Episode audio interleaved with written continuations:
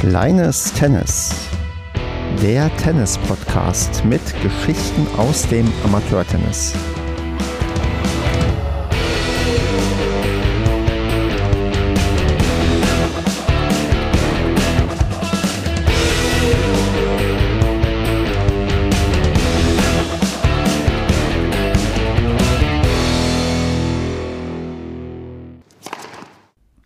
Kleines Tennis. Wir nehmen auf am 24.01.2023. Es ist das zweite Interview in diesem Jahr und heute mit dabei ist der Joel, den ich ganz herzlich begrüße. Hi Stefan, vielen Dank für die Einladung. Freut mich sehr, dass ich hier dabei sein kann. Und ich hoffe auch, dass es dir gut geht.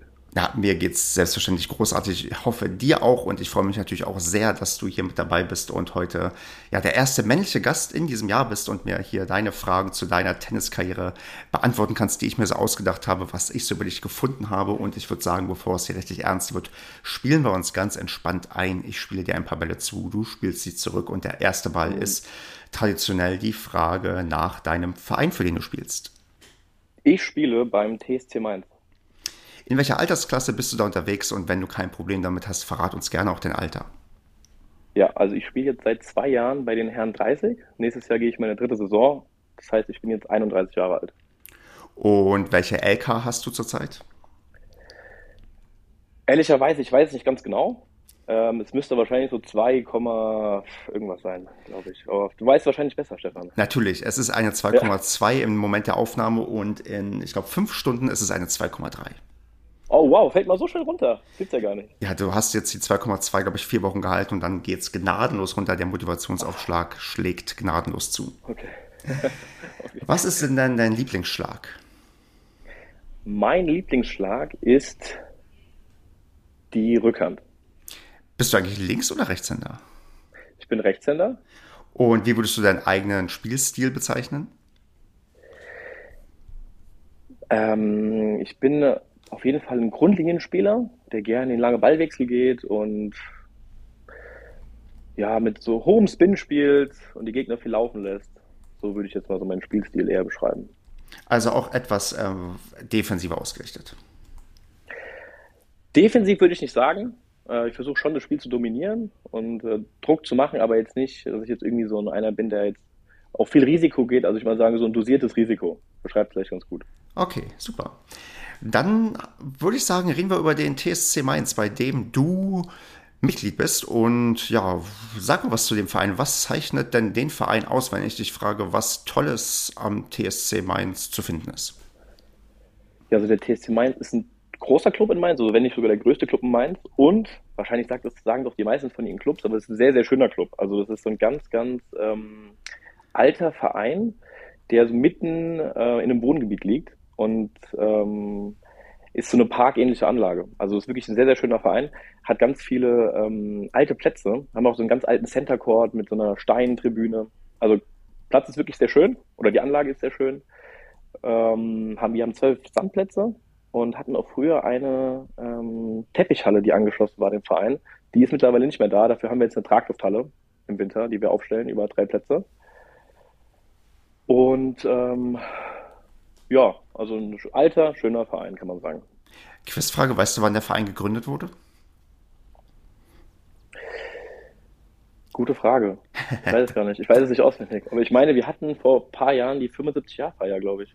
Kann das sein? Ich weiß mal nicht, also es kann sein, dass du das vielleicht mit der vielleicht 90-Jahr-Feier verwechselst, denn ähm, die Frage ist auch, wann man immer das Jubiläum festlegt und wann nicht. Ich habe auf jeden Fall gefunden, einer der Vorgängervereine, mit dem man dann irgendwann auch fusioniert ist, der wurde wohl schon 1926 gegründet. Ja, wow. Und du bist so gut informiert. Ich weiß nicht, von meinem eigenen Verein, wann er gegründet wurde. Das wüsste ich bei meinem eigenen ja auch nicht. Und da bin ich im Vorstand. Von daher ist das nicht ja. weiter schlimm. Okay.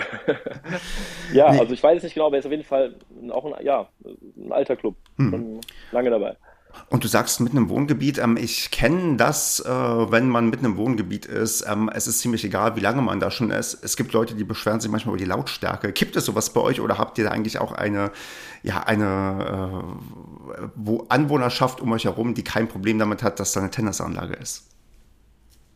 Nee, tatsächlich ähm, sind da super schöne Häuser drumherum. Also es ist ein sehr reiches Wohnviertel und die haben nichts mit Tennis am Hut. Und die stört es auch sehr, wenn da abends noch gespielt wird. Also wir haben den Plätzen, die direkt an den Häusern grenzen. Da ist, glaube ich, bis 20 Uhr darf man im Sommer spielen. Und sobald man eine Minute länger spielt, da klopfen die sofort an und machen Stress. Also das sind nicht die Tennisspieler, die da wohnen, auf jeden Fall. Das ist eigentlich immer so schade, wenn man sowas miterlebt, wenn man denkt, Mensch, wenn ich hier wohnen würde, ich würde eigentlich äh, die ganze Zeit auf dem Tennisplatz sein und mich freuen, dass hier was los ist. Aber ja, das ist manchmal leider nicht fair verteilt, wo die Häuser und Wohnungen stehen, vor allem wenn man sie sich nicht leisten kann. Ja, das ist ein Traum dort. Also an einem Platz, an meinem Lieblingsplatz, da ist direkt ein Haus dran. Ich sage immer, da würde ich so gerne wohnen irgendwann mal, weil du guckst direkt auf den Platz und könntest den ganzen Tag die Bedenspiele dir angucken. Aber die Leute haben immer nur die, Ro die Rolle unten und gucken sich das nicht an. Also da wohnen die falschen Leute.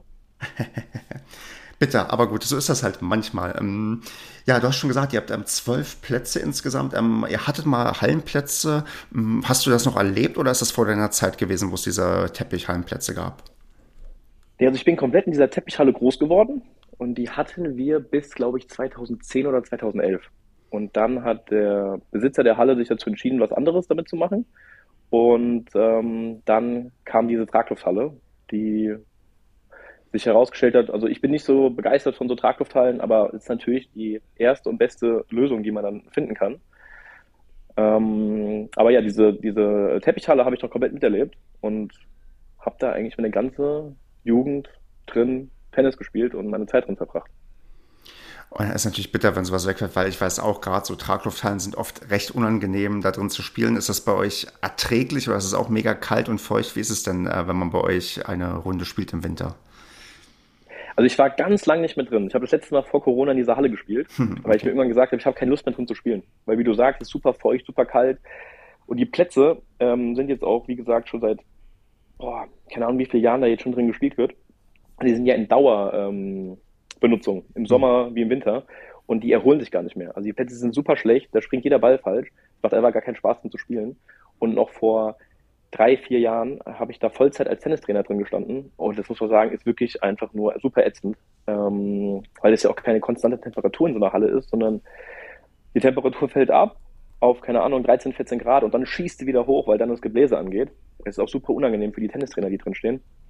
Also es ist sicherlich für Vereine eine tolle Lösung, dass es sowas gibt, aber angenehm darin zu spielen oder zu arbeiten, das ist auf keinen Fall. Bist du denn dann auch als ja, Spieler, der selbst gespielt hat und spielt, auch mal dann untreu unterwegs und bei einer anderen Halle, wo du dann lieber spielst? Oder reduzierst du dann dein Tennisspiel im Winter auf ein, auf ein ja, kleinstes, möglichstes Maß? Ja, also wir spielen einmal die Woche haben wir ein gemeinsames Mannschaftstraining, also es ist ein fester Termin. Und wir sind dann in Corona-Zeiten, sind wir nach Hessen ausgewichen. Also Mainz liegt ja direkt an der Grenze. Und in Hessen war es zu Corona-Zeiten erlaubt, in der Halle zu spielen. Äh, Rheinland-Pfalz war Tennis komplett lahmgelegt, durfte man nicht spielen. Das heißt, viele Mainzer sind dann nach Hessen gefahren, um dort zu spielen. Und da ging es dann los, dass wir eine Halle gefunden haben und der spielen wir jetzt seitdem, haben wir da unseren festen Platz und ähm, trainieren dort. Seitdem sind wir sozusagen fremdgegangen und ähm, nicht mehr zurückgekehrt. Okay, dann hoffen wir, dass nicht zu viel vom TSC Mainz zuhören. Ja, alles wissen die, glaube ich, aber ist okay. Mm, sonst habe ich noch gelesen, habt ihr Flutlicht bei euch? Ja, genau. Wir haben auf den wir haben vorne, wenn man reinfährt in, in, auf die Anlage, haben wir drei Plätze. Und äh, da steht auch die, die Traglufthalle im Winter und dort haben wir auch eine Flutlichtanlage. Und das ist auch super cool. Also als Jugendliche auch haben wir so gerne im Flutlicht abends gespielt, haben da irgendwelche ähm, Kleinfeldturniere gemacht und sowas. Also das ist schon eine super Sache, wenn man als Verein sowas hat. Und diese Flutlichtanlage steht auch nicht direkt auf den Plätzen, die an, der, an dem Wohngebiet angrenzen. Ähm, also das ist komplett umzingelt von Häusern. Hm. Tatsächlich, also ja. Ähm, aber das geht. Ich glaube, bis 11 Uhr darf man das Flutlicht offiziell anhaben. Aber wir haben es auch schon länger angehabt und so. Das ist alles. Bis jetzt, das war bis jetzt nicht das große Problem. Ah, verstehe. Okay. Mm, was ich dann noch gefunden habe, ist natürlich auch eure sportliche Vergangenheit, Gegenwart und so weiter. Und ich habe gesehen, ihr wart auch teilweise mit dem Verein hochklassig unterwegs. Ich habe da auch Mannschaften gefunden, die immer in der zweiten Bundesliga aufgeschlagen haben. Mm, steckt dann auch irgendwie, also Großgeldgeber irgendwie dahinter, die dafür gesorgt haben, dass ähm, der TSC Mainz auch mal recht glorreiche Zeiten hatte. Weißt du, was irgendwie, was man dazu sagen kann? Oder wie ist es mal passiert, dass auch ähm, sich die eine oder andere Mannschaft da recht weit nach oben verirrt hat? Ja, also der TSC ist grundsätzlich ein total leistungsorientierter Verein. Ähm, also nicht nur die aktiven Mannschaften, Damen und Herren, sondern auch ähm, die Seniorenmannschaften spielen alle hochklassig. Also wir waren teilweise der Herren in der Oberliga ähm, einfach so Mittelfeld, was die Klasse anging. Also wir haben dann Damen 60, die die höchste Liga spielen, die deutscher Meister werden oder also super, super starke Mannschaften. Und ähm, jetzt bei den Aktiven, bei den Herren und Damen, war es so, dass früher da richtig viel Geld dahinter war. Da war ein Geldgeber, der da richtig viel Geld reingepumpt haben. Ähm, und da waren auch super Spieler unterwegs auf der Anlage. Das war für uns als, als Kinder, als Jugendliche super cool, weil wir konnten mal mitfahren zu den äh, Spielen von der zweiten Bundesliga. Da waren teilweise Top 100 Spieler dabei und da waren wir halt hautnah dabei. Das war für uns mega, mega cool. Das ist dann irgendwann weggebrochen und ähm, da gab es mal einen kleinen Ausflug von der Damenmannschaft vor zwei, drei Jahren in der, in der zweiten Bundesliga. Aber ansonsten haben wir uns da immer ohne Geldgeber so Oberliga, Regionalliga gehalten. Hm, verstehe. Kannst du so ein paar oder ein, zwei Namen droppen, die einem irgendwie was sagen, die dann auch mal dann äh, für den TSC Mainz aufgeschlagen haben? Also ganz, ganz früher war es Claudio Pistolesi, der auf der Liste war und der auch dann hier und da, da war. Ähm, ich glaube, der beste Spieler vom Ranking war Andrei Stoljarov. Der war zu dem Zeitpunkt die 70 der Welt. Den kennen wahrscheinlich die meisten nicht. Ähm, und dann, wer war denn noch so einer, der super gut stand? Julien Vallée, der war dann, hat auch so in den Top 100 gekratzt. Und die waren eigentlich dann jedes Wochenende auf der Anlage. Da waren dann teilweise acht Spieler, die alle so unter den ersten 300 standen. Das war schon echt eine coole, eine coole Zeit. Und da hast du dann auch damals aktiv zugeschaut? Ja, ja, klar. Also mein, mein Papa, der war oder ist nach wie vor Physiotherapeut und der hat immer die Mannschaft dann begleitet zu den Spielen. Und ähm, wir sind halt als Kinder immer mitgefahren mhm. zu jedem Spiel, zu jedem Auswärtsspiel, zu den Heimspielen und waren dann immer die ganzen, den ganzen Tag dabei. Und natürlich irgendwann die Spieler finden es dann auch witzig, wenn dann so die treuesten Fans, die Kleinen dann da rumlungern. Und äh, da konnte man sich schon viel abgucken. Also es war schon echt, echt cool, das mal so von nah an schon so als kleiner Junge zu sehen. Mhm. Sonst, was ich noch gefunden habe, ist ein, äh, wenn ich das richtig gesehen habe, ein Ranglistenturnier, was bei euch stattfindet und neuerdings Sinn Mainz Open heißt. Äh, kannst du dazu was sagen oder ist das zu weit weg von dem, womit du dich in deinem alltäglichen ja, Clubleben beschäftigst? Ähm, ja, genau. Also wir haben jetzt seit ein paar Jahren dieses Turnier, was auch super, super gut organisiert ist. Ähm, da kommen viele gute Spieler, ist auch vom Drumherum. Also es ist nicht einfach nur ein Turnier, bei dem die Leute kommen, hinfahren, ihr Match spielen, wieder abhauen. Da ist immer sehr, sehr viel Rahmenprogramm. Das ist schon auch ähm, für den Verein eine coole Sache. Ich habe dem Turnier an sich jetzt nicht viel mit zu tun. Äh, habe auch noch nie mitgespielt, weil es vom Timing her nie gepasst hat. Weil das war immer, ist immer in den Sommerferien und es war so die einzige Zeit, in der man mal irgendwie in Urlaub fahren konnte, ähm, als, als ich noch als Tennistrainer gearbeitet habe. Und äh, deswegen hatte ich noch nie das Vergnügen mitzuspielen. Mal gucken, vielleicht ja in dem Jahr. Aber man hört schon raus, vom ähm, Niveau her wäre das auch eine Sache, die für dich ähm, angemessen wäre. Da kommen wir gleich mal drauf, aber da würdest du auch ähm, eine Rolle spielen können bei dem Turnier. Ja, jetzt bräuchte ich wahrscheinlich eine Wildcard, aber die gibt mir hoffentlich mein Verein.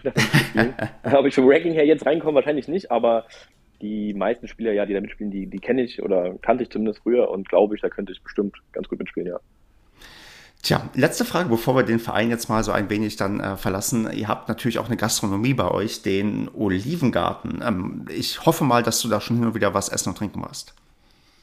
Ja, also es ist wirklich ein super Restaurant, auch ganz, ganz nette ähm, Leute, die das machen ist jetzt halt nicht so ein Tennislokal, wie man sich das vielleicht in manchen Vereinen vorstellt, was ich zum Beispiel super gerne habe. Gerade in so kleineren Vereinen ähm, gibt es ja viele so, ähm, ja, so ein Lokal, was halt von den Mitgliedern betrieben wird, wo es dann so Dienste gibt, dass jeder mal ein bisschen was, äh, was mhm. macht. Und das finde ich sogar cooler, weil sich dann alle Spieler dort tummeln, ja, dass man nach dem Spiel reingehen kann, nach dem Training und trinkt dann noch ein Bier und isst was.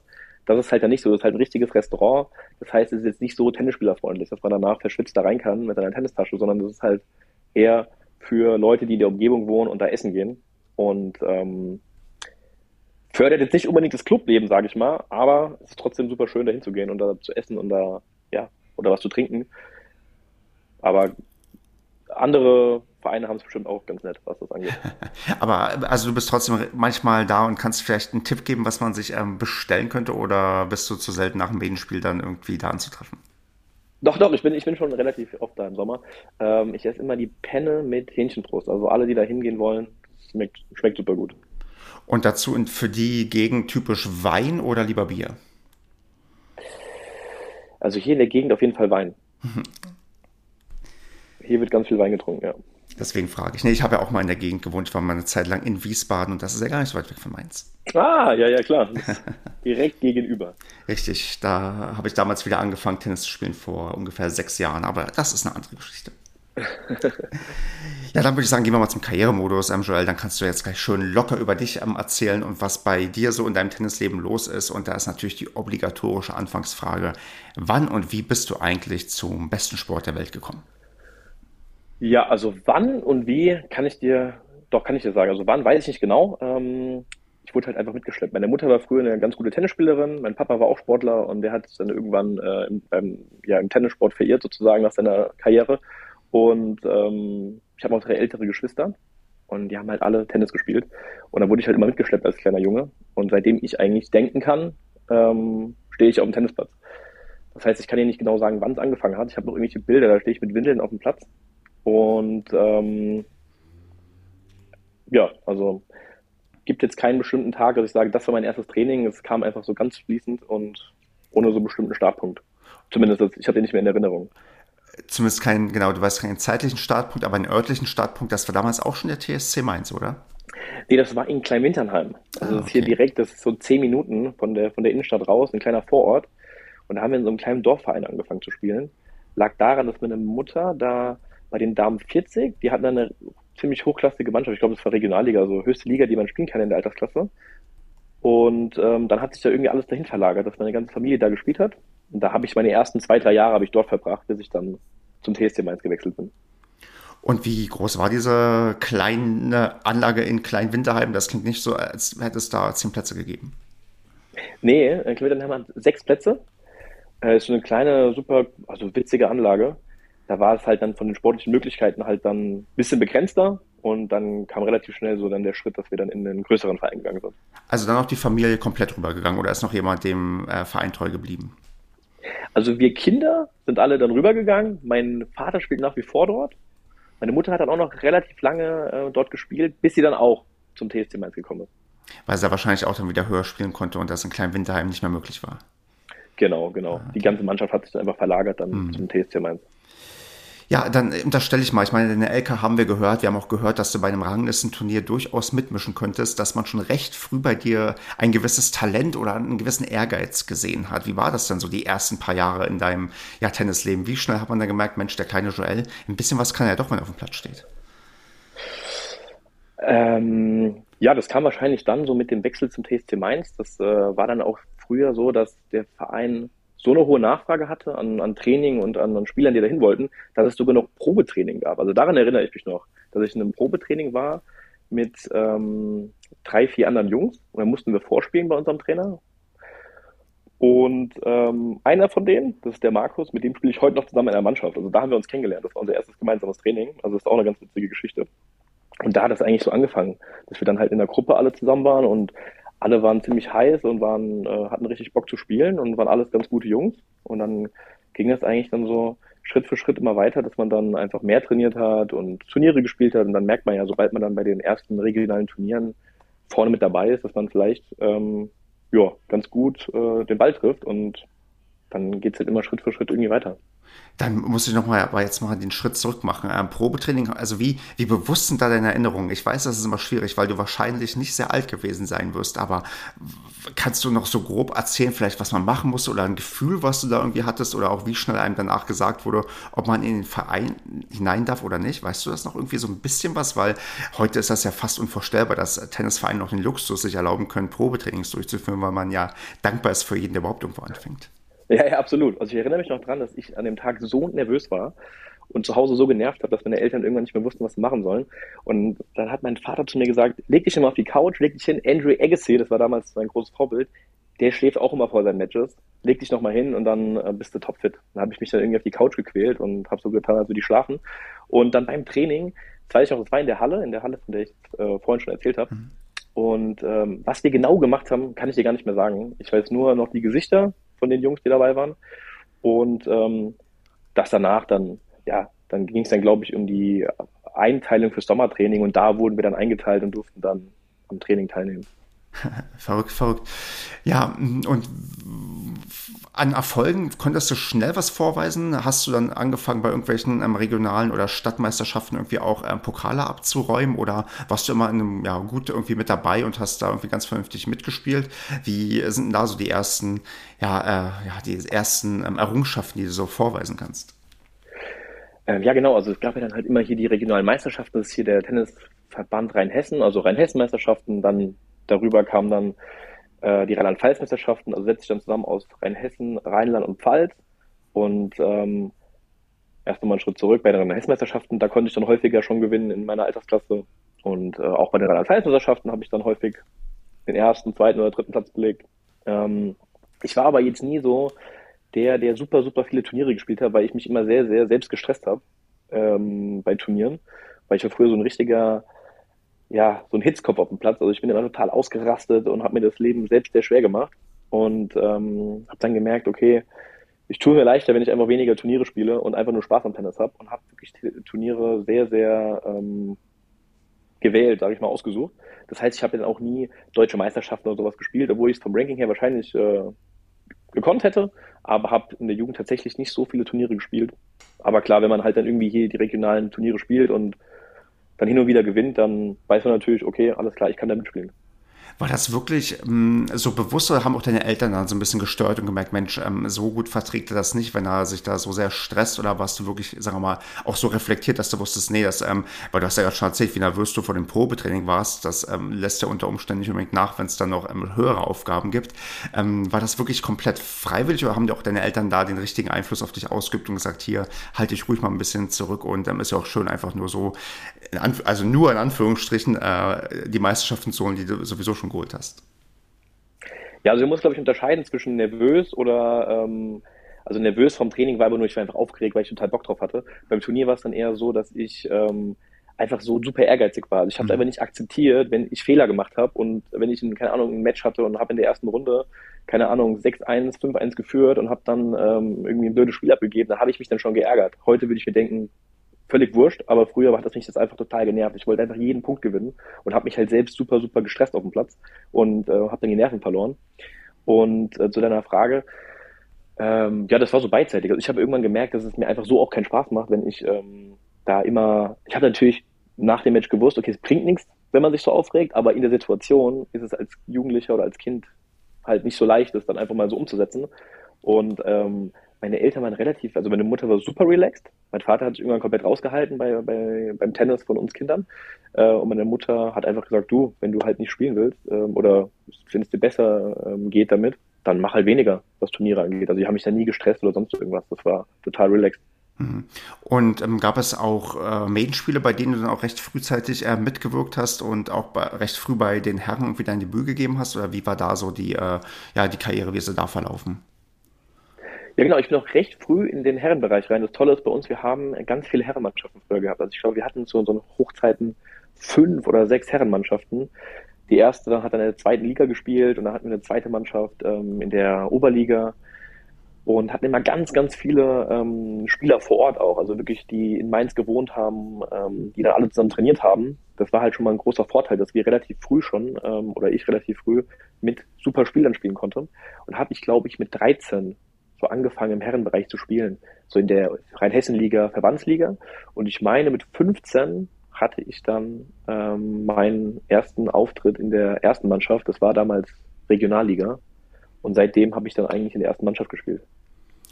Und ähm, wie war das? Also wie, wie kamst du damit zurecht? Ich meine, ich kenne das ja auch. Ich bin ja, ähm, also nicht was, ich kenne nicht, was du machst, sondern ich kenne ja so ein bisschen dieses Ding.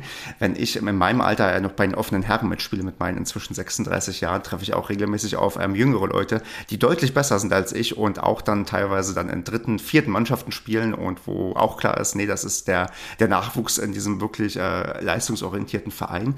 Ähm, wie schwer oder wie leicht hast du dich damit getan, dann auch ja gegen wahrscheinlich ältere Spieler Spieler spielen zu müssen, die deutlich erfahrener sind. Ging das für dich oder haben die dann auch ihre Erfahrung bei dir ausspielen können oder warst du auch dann schnell gut genug, um da auch vernünftig mitzuhalten? Wie waren dann so da deine ersten Gehversuche?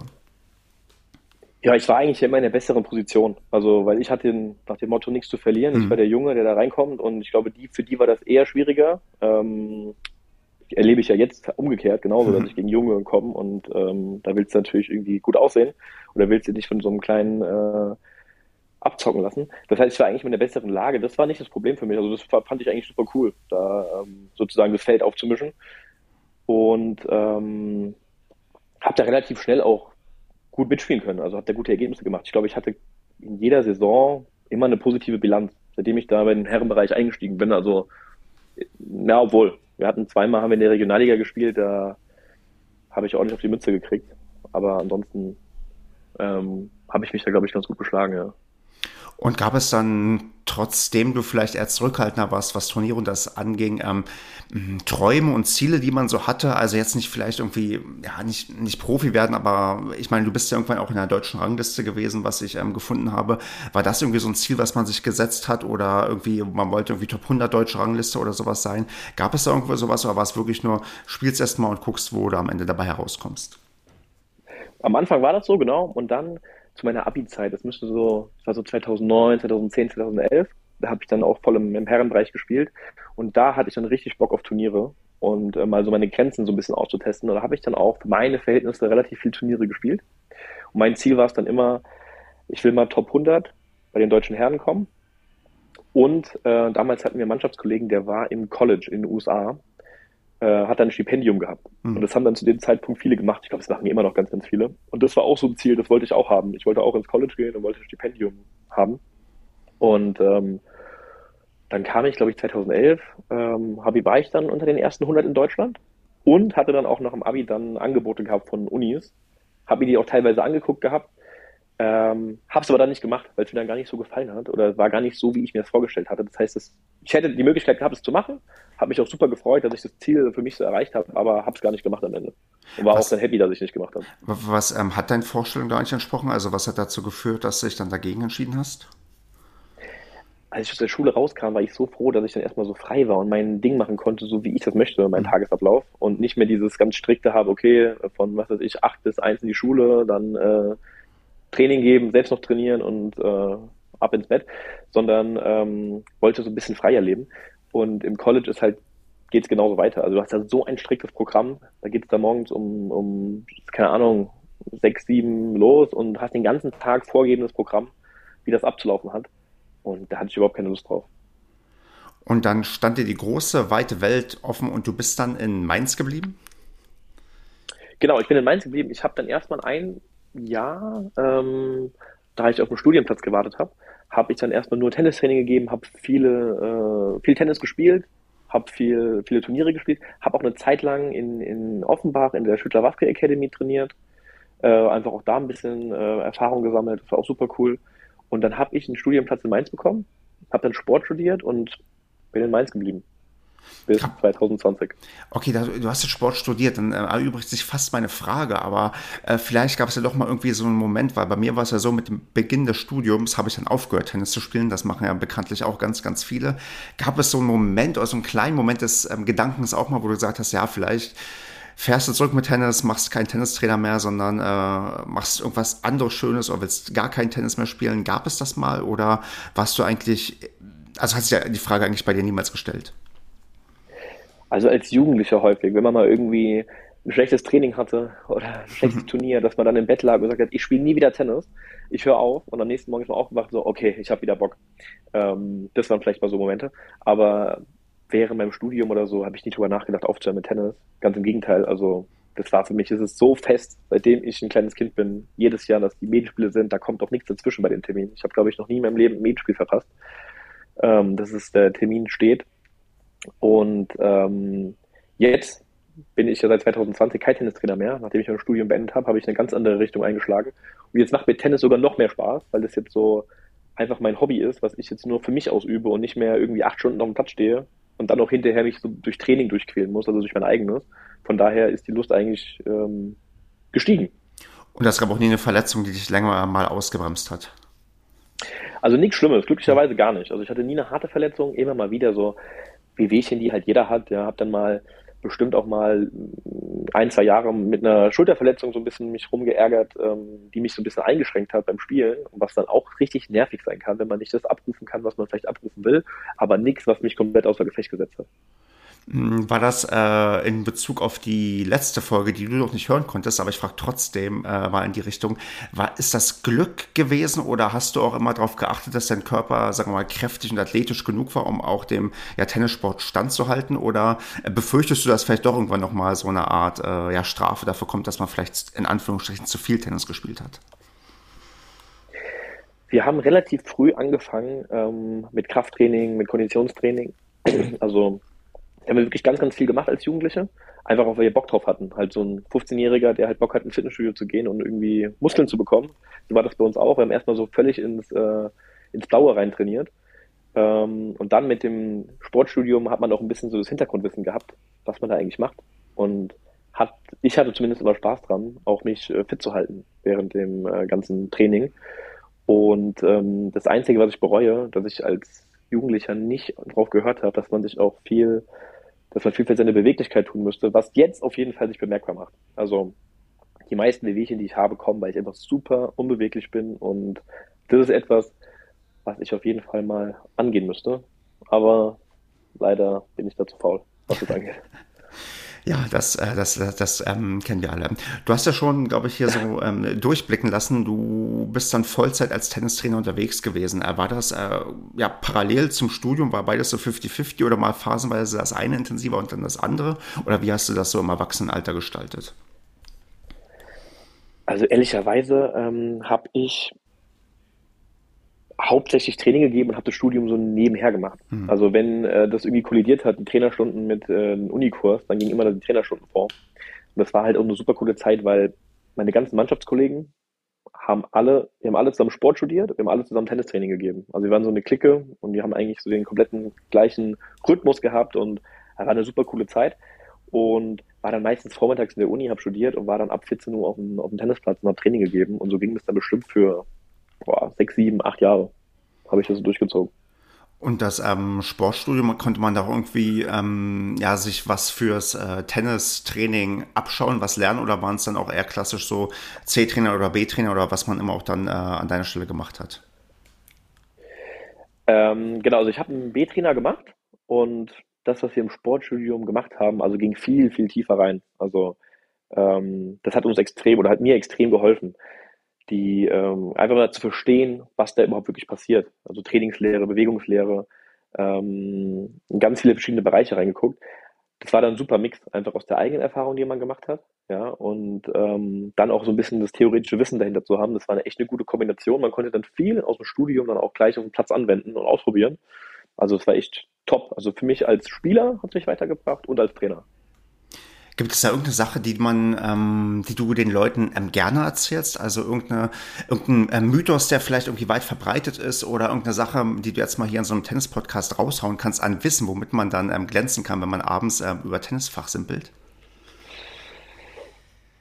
Boah, jetzt hast du mich komplett. Das ist ja eine furchtbare Frage. Ich meine, du wirst wahrscheinlich viele Sachen wissen, ja, aber äh, vielleicht fällt dir spontan irgendetwas ein, womit ich äh, im, im, ganz untersten Bereich ähm, Leute beeindrucken kann. Das muss auch nichts was Grundlegendes, äh, Spektakuläres sein, sondern auch nur so ein klein bisschen, vielleicht äh, Fun Fact oder wie auch immer, was man irgendwie raushauen kann. Äh, wenn du keine Idee hast, dann ist das nicht schlimm. Das disqualifiziert dich nicht als Tennistrainer, aber vielleicht fällt dir trotzdem was ein.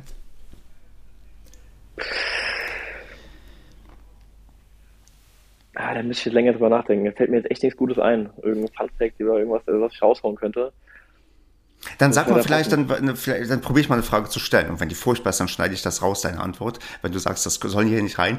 Ähm, wenn ich ein Tennis-Match vor mir habe, so Medenspielmäßig, wie lange sollte ich mich aufwärmen? Ich weiß genau, wie lange ich mich aufwärme, aber ich bin mir ziemlich sicher, dass ich das viel zu kurz mache. Was sollte man denn vernünftigerweise, äh, ja, wie lange sollte man sich ähm, mit dem Thema ähm, ja, auf dem Platz beschäftigen? Oh ja, also wir hatten einen Dozenten in der Uni, der hat einmal mit uns ein Aufwärmprogramm gemacht. Und da haben wir uns, glaube ich, eine Stunde aufgewärmt, weil wir wirklich jedes Gelenk, jede, jeden Muskel aufgewärmt haben und wirklich ins kleinste Detail. Und er meinte, eigentlich müsste man sich so aufwärmen, wenn man richtig warm sein will. Ähm, aber hat dann auch selbst gesagt, okay, für Sportler, die halt sich vor jedem Training so aufwärmen müssten, wäre das komplett unrealistisch. Und ich glaube, das ist wahrscheinlich auch was sehr Individuelles. Ähm, glaube, jeder muss für sich auch ein bisschen herausfinden, okay, wie viel muss ich machen, damit ich mich in der Lage fühle, jetzt äh, Leistung zu bringen. Aber ein Aufwärmprogramm sollte auf jeden Fall sein, wenn man halt ähm, das Risiko, sich zu verletzen, einfach minimieren will. Ich selbst wärme mich nie auf, auf. also ich habe das hab selbst nicht draus gelernt, ähm, einfach weil ich auf den Platz gehen will, einfach anfangen zu spielen.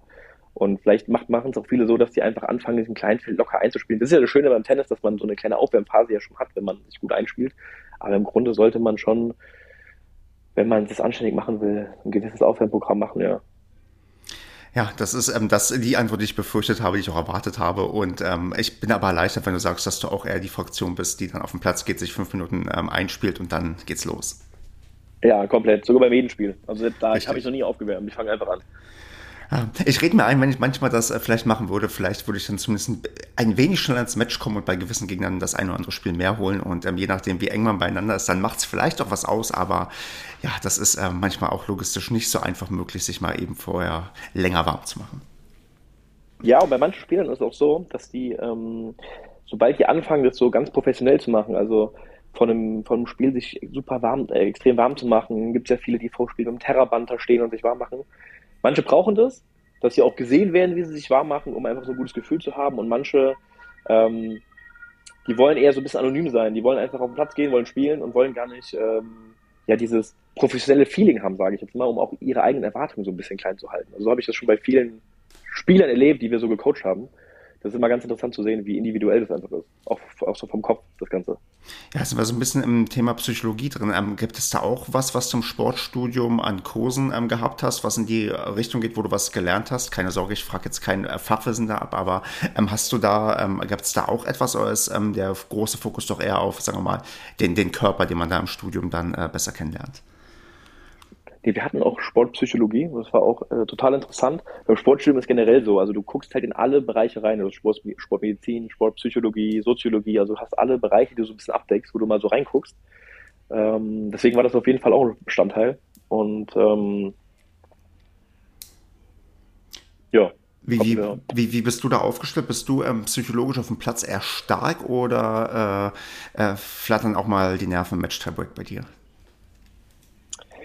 Also früher war ich halt nervlich, ähm, ja, muss auch wieder unterscheiden. Also ich war halt schwach, äh, in dem Sinne, dass ich halt schnell die Nerven verloren habe und halt ähm, einfach so auf 180 war und ähm, dann ausgerastet bin, Schläger geworfen habe und sowas und mich nicht unter Kontrolle hatte.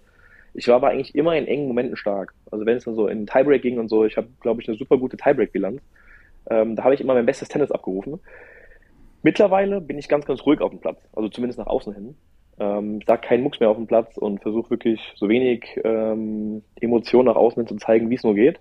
Das hilft mir dann auch innerlich dann einfach ruhig zu sein. Natürlich innerlich sieht es manchmal ganz anders aus, aber ich würde sagen, dass ich mittlerweile, glaube ich, so eine mentale Stärke, eine Stärke von mir ist auf jeden Fall.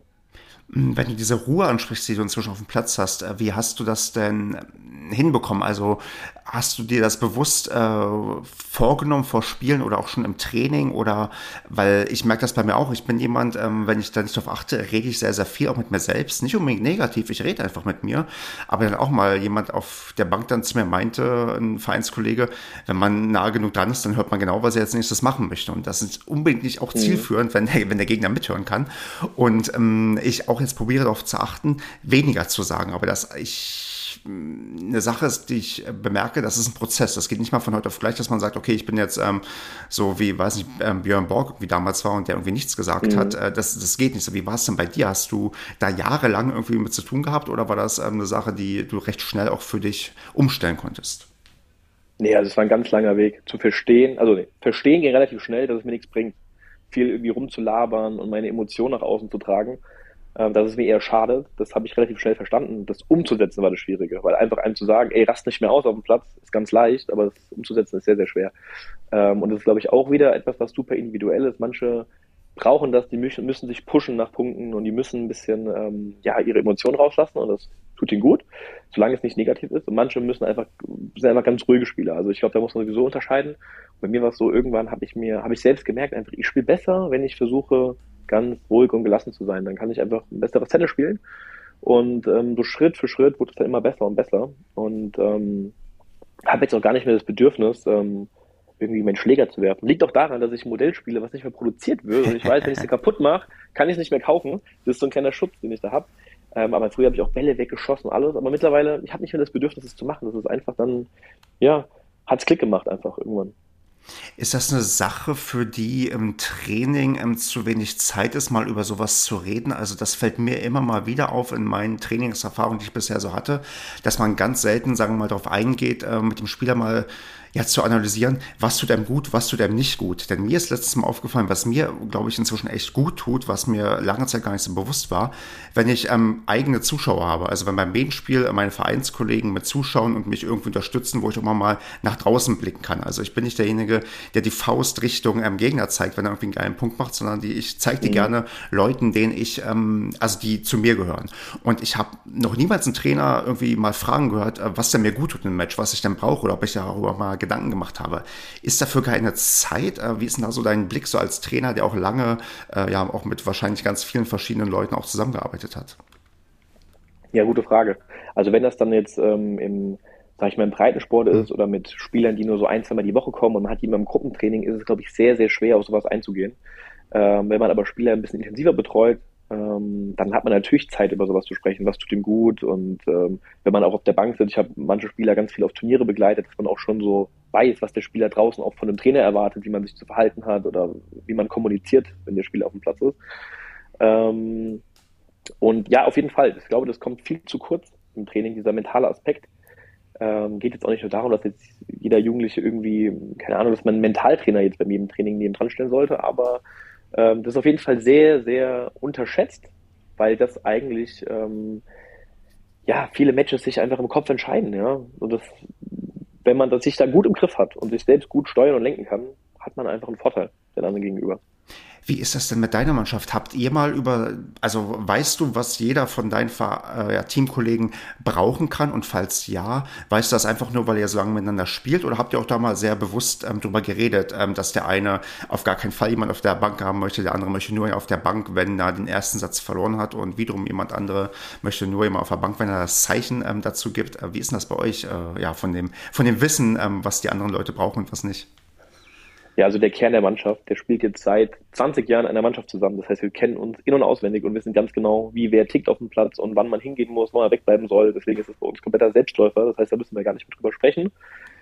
Ähm, aber das ist auf jeden Fall wichtig. Also auch wenn neue Leute in die Mannschaft kommen, dann äh, fragen, spricht man einfach vorher einfach so, hey, willst du mal auf der Bank haben? Ähm, und einfach solche grundlegenden Sachen. Möchtest du, dass ich dir viel sage oder möchtest du es nicht? Da ist jeder halt ähm, ein bisschen anders und da muss man auch sich schon drauf einstellen. Also man kann als Mannschaftskollege oder Trainer oder wie auch immer man, welche Rolle man sich da sieht, ähm, kann man nicht einfach sein Programm abspulen, so wie man das selbst gerne möchte, sondern man muss schon auf den Spieler eingehen, wenn man halt ähm, dem weiterhelfen will das, ähm, ich, äh, also für mich, das ist eigentlich alles für mich nicht neu, aber ich lerne da irgendwie doch gerade wieder so ein bisschen dazu, dass man das, äh, dass ich das von meinem Alltag auch mal wieder unterbringen sollte.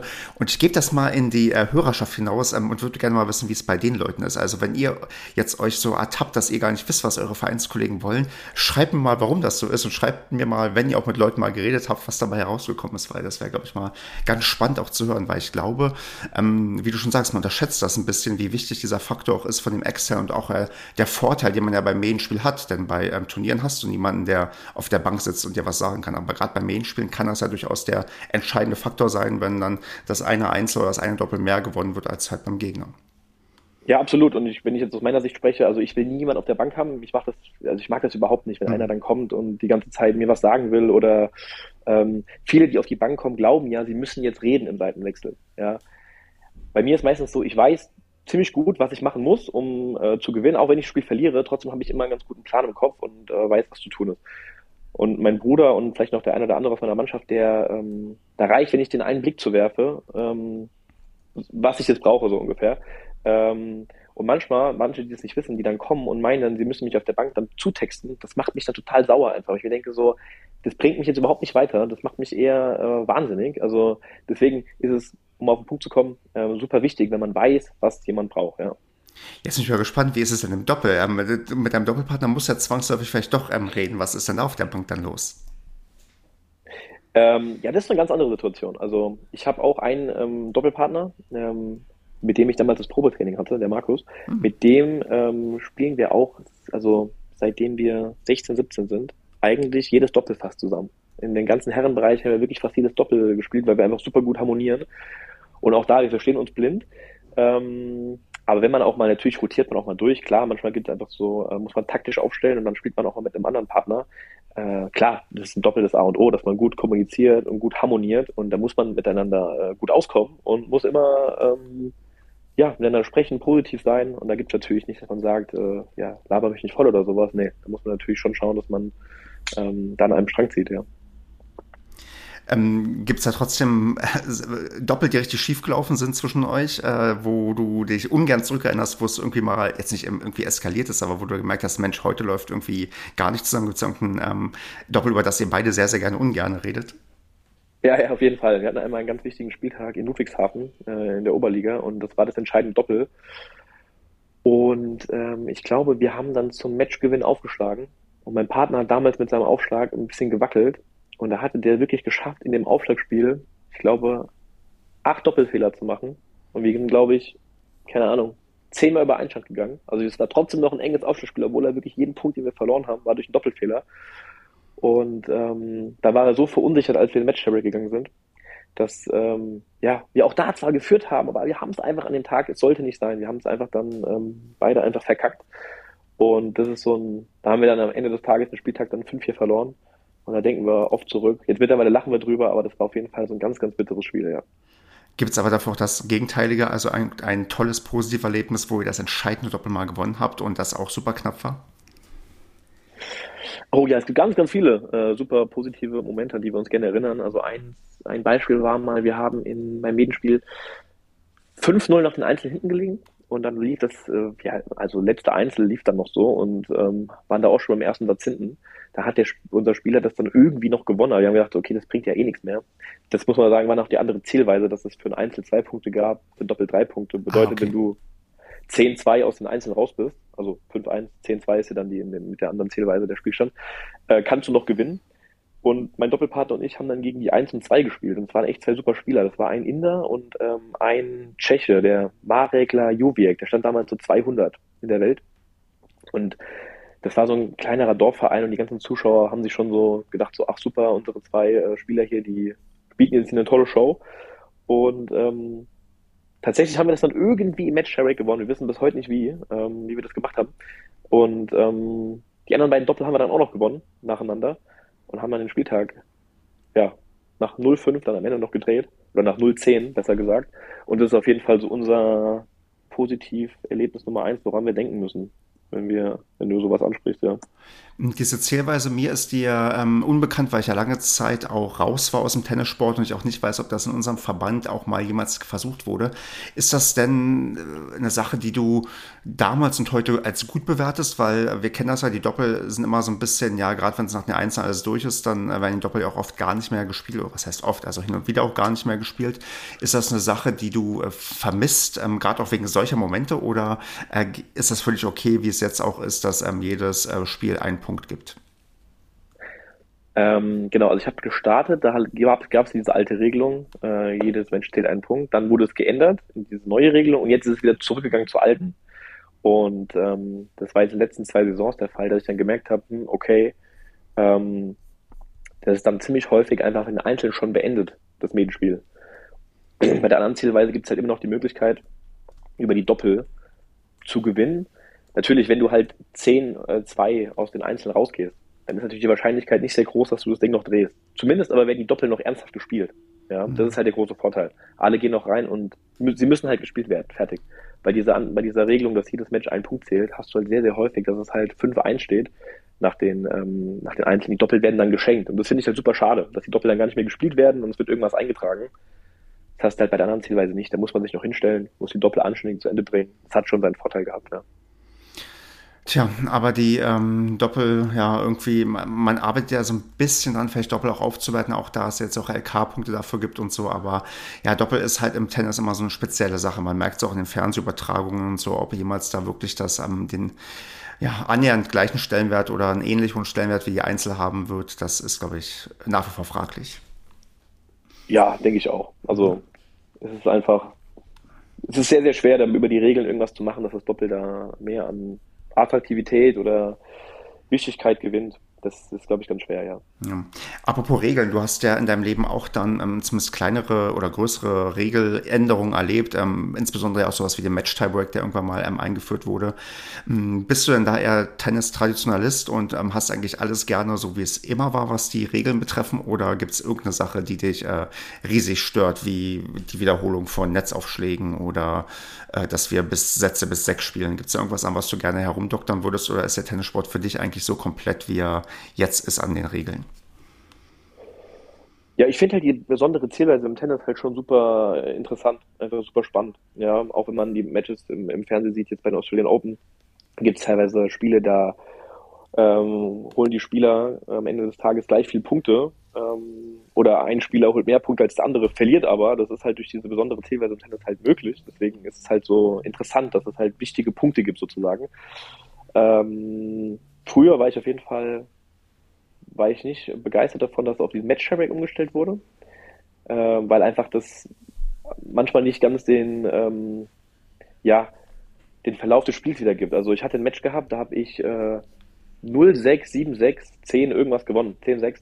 Das heißt, ich habe äh, sieben Spiele gemacht eigentlich nur und habe ein Match gewonnen. Da habe ich danach gesagt, okay, cool, ich nehme es natürlich gerne mit, aber eigentlich kann es ja nicht sein, ja, ähm, dass es solche Matches gibt. Mhm. Äh, mittlerweile akzeptiere ich den Match Break Einfach auch deswegen, weil ich immer eine super Bilanz hatte im Match Break und ich würde mir jetzt echt schwer tun, ein hartes Dreisatz-Match im Sommer zu spielen, was super intensiv ist.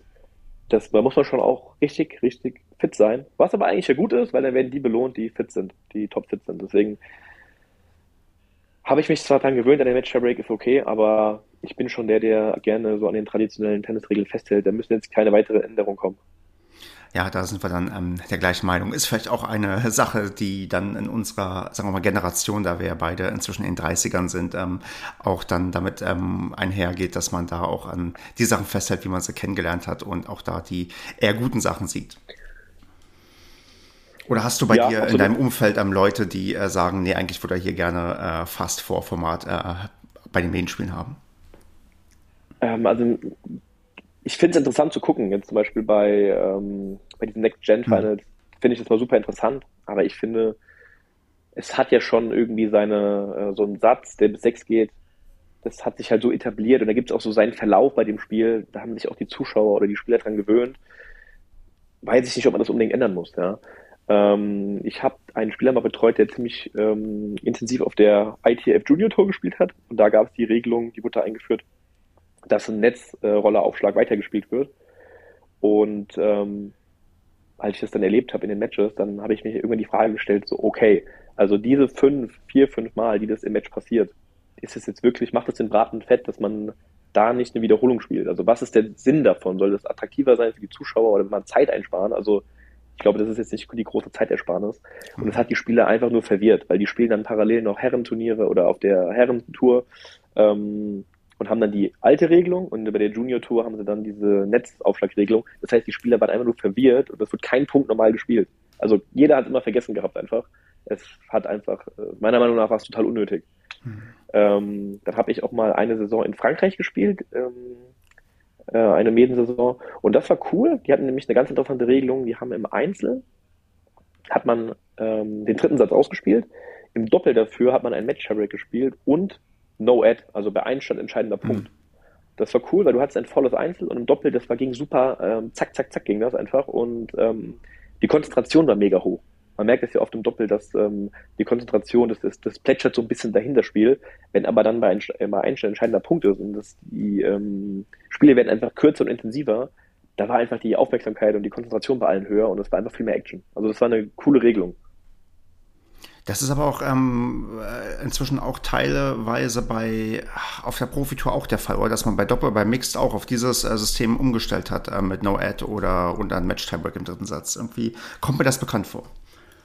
Ja, ja, genau. Auf der Tour haben die das ja auch schon teilweise übernommen. Ich weiß gar nicht genau, ob das immer Match Tiebreak gespielt wird, aber oder ob das immer No Ad ist, aber das habe ich auch schon häufig gesehen, ja. Mhm. Und es ist ähm, gibt im Doppel einen ganz schönen Push.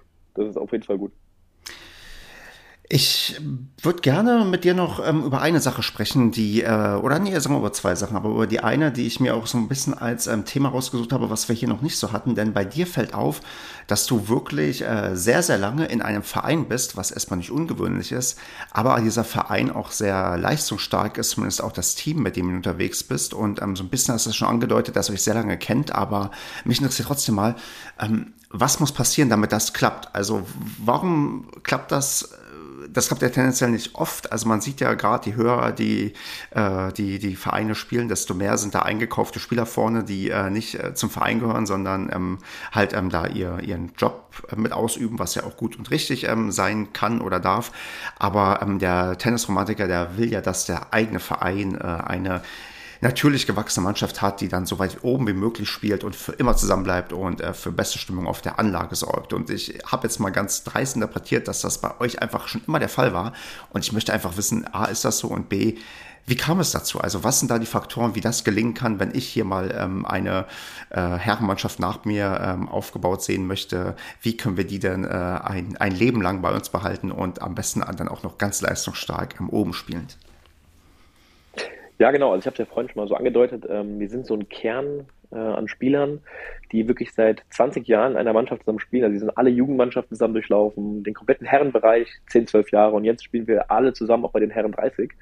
Ähm, was ist der Grund dafür? Ja, also ich glaube, dass bei uns im Verein ähm, super gute Jugendarbeit früher gemacht wurde, sodass du da einfach als junger Spieler die Möglichkeit hattest, in einfach in, äh, in einen Verein, in ein Team reinzukommen. Ähm, bei dem einfach irgendwie alles stimmt. Also du hattest gutes Training gehabt, du hast viele Spieler einfach gehabt in deinem Alter, mit denen du spielen konntest. Du bist früher einfach auf die Anlage gefahren mit deiner Tennistasche und hast dann einfach ganz, ganz viele von deinen Freunden gesehen und man hat einfach zusammen gespielt und dadurch ja, sind einfach Freundschaften entstanden und ähm, Tennis war dann, sag ich mal, teilweise so, ja, ich will nicht sagen Nebensache, aber es war einfach so, man kam auf die Anlage und wollte seine Freunde sehen und haben halt Tennis gespielt. Und ähm, dann hatten wir natürlich auch das Glück, dass irgendwie alle ähm, auch ambitioniert waren und Bock hatten und auch gut gespielt haben, dass man halt auch vom Leistungsniveau so miteinander gewachsen ist. Ähm, und es gab auch jetzt hier nicht viele Alternativen, dass man sagt, okay, ich wechsle jetzt dahin oder ich wechsle hierhin. Das heißt, es hat sich alles hier so ziemlich zentriert in dem Verein. Ähm, ja, und dann ist es halt einfach so Schritt für Schritt gekommen. Wir sind einfach miteinander gewachsen, als Team, als, äh, als Freunde und haben halt nie, ähm, keiner ist auf die Idee gekommen, mal zu sagen, hey, ich wechsle jetzt mal den Verein, weil ich da vielleicht ein paar Kröten verdienen kann oder sowas, sondern wir hatten einfach Spaß und Bock, nach wie vor miteinander zu spielen. Und ähm, ja, kann ich einfach äh, und, jedem Verein nur empfehlen. Und ähm, seid ihr alle auch noch in der Gegend oder gibt es auch Leute, die von weiter weg anreisen müssen, damit sie ähm, die Medienspiele bei euch mitmachen können? Also es sind wirklich nur Spieler, die hier aus der Gegend kommen. Es kommt keiner von äh, weit weggefahren. Ja, aber es ist auch keiner irgendwie weggezogen und hat sich äh, genau. ganz weit woanders ähm, hinorientiert. Teilweise schon. Also wir haben ein, zwei Spieler, die haben halt in den äh, USA ähm, am College dann studiert, die sind dann in den USA geblieben. Also es gab schon hier und da auch mal ein, ähm, ein, ein Spieler, der weggezogen ist. Wir hatten aber schon das große Glück, dass so der Kern der Mannschaft halt einfach auch hier geblieben ist in der Region und dadurch ähm, nicht zwangsläufig den Verein wechseln musste. Also da hatten wir auch Glück. Das gehört natürlich auch dazu. Na klar, also ich merke, es äh, reicht äh, in Anführungsstrichen nur, wenn man äh, sich früh zusammenfindet, ähm, entsprechend auch leistungsstark äh, gefördert wird, hochkommt, in der Gegend bleibt und äh, sich auch noch gut versteht und dann äh, hat man das Glück, dass man vielleicht ähm, ein, ein Leben lang als Tennismannschaft miteinander auf dem Platz stehen kann. Ähm, ja, auf jeden Fall. Also ich glaube, der große Faktor war einfach, dass wir halt äh, außerhalb vom Tennis einfach gut befreundet sind. Mhm. Ähm, und man dann einfach nicht so. Es gab wahrscheinlich viele Momente, wo der eine oder andere mal gesagt hätte, oh ja, ich muss jetzt nicht unbedingt spielen, aber dadurch, dass du halt weißt, okay, cool, äh, da sehe ich meine ganzen Kumpel, dann geht man halt dann doch hin, auch wenn man nicht so Bock hat. Das ist halt der Vorteil an so einer Mannschaft. Und dann kann man sich gegenseitig so ein bisschen hochziehen. Und ich glaube, das ist, das ist bis heute so, dass das einfach äh, zusammenhält. Dann stelle ich die äh, doch zwei Fragen dazu. Und zwar eine negativ formulierte und eine positiv formulierte. Und wir fangen mit der negativ formulierten an. Was muss passieren, damit du äh, die Mannschaft verlässt? Wenn die anderen die Mannschaft verlassen haben, dann würde ich sie auch verlassen haben.